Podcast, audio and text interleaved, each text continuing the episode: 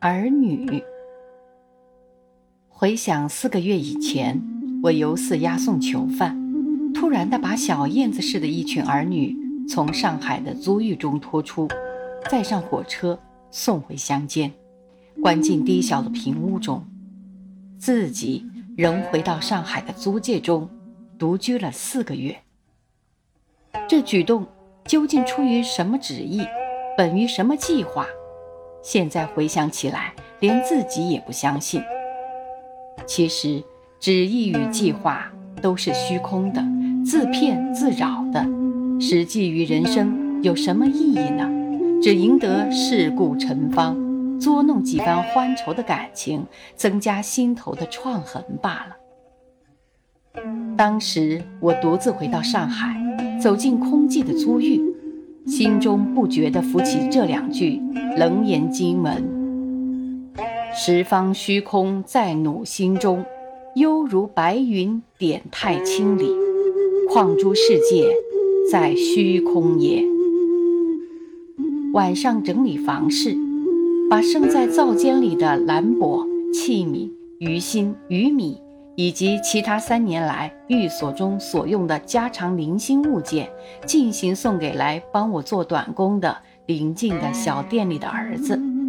只有四双破旧的小孩子的鞋子，我不送掉，拿来整齐地摆在自己的床下。而且后来看到的时候，常常感到一种无名的愉快。直到好几天之后，邻居的友人过来闲谈。说起这床下的小鞋子阴气迫人，我才始悟到自己的痴态，就把它们拿掉了。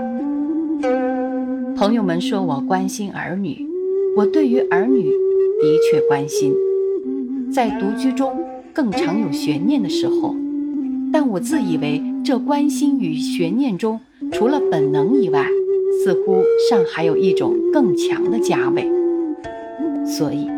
我往往不顾自己的画技与文笔的拙陋，动则描摹，因为我的儿女都是孩子们，最年长的不过九岁，所以我对于儿女的关心与悬念中，有一部分是对孩子们，普天下的孩子们的关心与悬念。他们成人以后，我对他们怎样，现在自己也不能晓得。但可推知，其一定与现在不同，因为不复含有那种家味了。回想过去四个月的休闲宁静的独居生活，在我也颇觉得可恋，又可感谢。然而，一旦回到家乡的平屋里，被围在一群儿女的中间的时候，我又不禁自伤了，因为我那种生活。或枯坐默想，或钻研搜求，或敷衍应酬，比较起他们的天真、健全、活跃的生活来，明明是变态的、病的、残废的。有一个炎夏的下午，我回到家中了。第二天的傍晚，我领了四个孩子：九岁的阿宝，七岁的软软，五岁的沾沾，三岁的阿伟。到小院中的槐荫下，坐在地上吃西瓜。西木的紫色中，炎阳的红味渐渐消减，凉叶的清味渐渐加浓起来。微风吹动孩子们的细丝一般的头发，身体上汗气已经全消，百感畅快的时候，孩子们似乎已经充溢着生的欢喜，非发泄不可了。最初是三岁的孩子的音乐的表现，他满足之余，笑嘻嘻地摇摆着身子，口中一面嚼西瓜，一面发出一种像花猫偷食食物的“嗯嗯”的声音来。这是音乐的表现，立刻唤起了五岁的沾沾的共鸣。他接着发表他的诗：“沾沾吃西瓜，宝姐姐吃西瓜，软软吃西瓜。”阿伟吃西瓜，这诗的表现又立刻引起了七岁与九岁的孩子的散文的数学的兴味。他们立刻把沾沾的诗句中的意思归纳起来，报告其结果：四个人吃四块西瓜。于是我就做了评判者，在自己心中批判他们的作品。我觉得三岁的阿美的音乐的表现最为深刻而完全，最能全班表现出他的欢喜的感情。五岁的詹詹把这欢喜的感情翻译为诗，已打了一个折扣。然尚带着节奏与旋律的分子，悠有活跃的生命流露着。至于软软与阿宝的散文的数学的概念的表现，比较起来更肤浅一层。然而看他们的态度，全部精神投入在吃西瓜的仪式中，其明慧的心眼比大人们所见的完全的多。天地间最健全的心眼，只是孩子们的所有物。世间事物的真相，只有孩子们能最明确、最完全的见到。我比起他们来，真的心眼已经被世智尘劳所蒙蔽、所堕丧，是一种可怜的残废者了。我实在不敢受他们父亲的称呼，倘然，父亲是尊崇的。我在平屋的南窗下暂设一张小桌子，上面按照一定的秩序布置着稿纸、信夹、笔砚、墨水瓶、浆糊瓶、石表和茶盘等。不喜欢别人来任意移动，这是我独居时的惯癖。我，我们大人平常的举止总是谨慎、细心、端详、斯文，例如磨墨。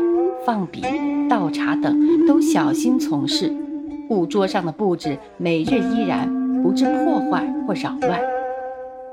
因为我的手足的惊觉已经由于屡受物理的教训而深深地养成一种警惕的惯性了。然而孩子们一爬到我的案上，就捣乱我的秩序，破坏我的桌上的构图，随混我的器物。他们拿起自来水笔来一挥。洒了一桌子有一衣襟的墨水点儿，又把笔尖蘸在浆糊瓶里。他们用劲拔开毛笔的铜笔套，手背撞翻茶壶，壶盖打碎在地板上。这在当时实在使我不耐烦，我不免哼喝他们，夺脱他们手里的东西，甚至劈他们的小夹。然而我立刻后悔，哼喝之后。立刻记以以笑，夺了之后立刻加倍奉还。披夹的手在中途软却，终于变披为斧。因为我立刻自悟其非。我要求孩子们的举止同我自己一样，何其乖谬！我，我们大人的举止警惕，是为了身体手足的惊觉已经受了种种现实的压迫而痉挛了的缘故。孩子们尚保有天赋的健全的身手与真朴活跃的元气，岂像我们的穷躯、激让、进退、规行、举步等大人们的礼貌，犹如刑具，都是枪贼这天赋的健全的身手的。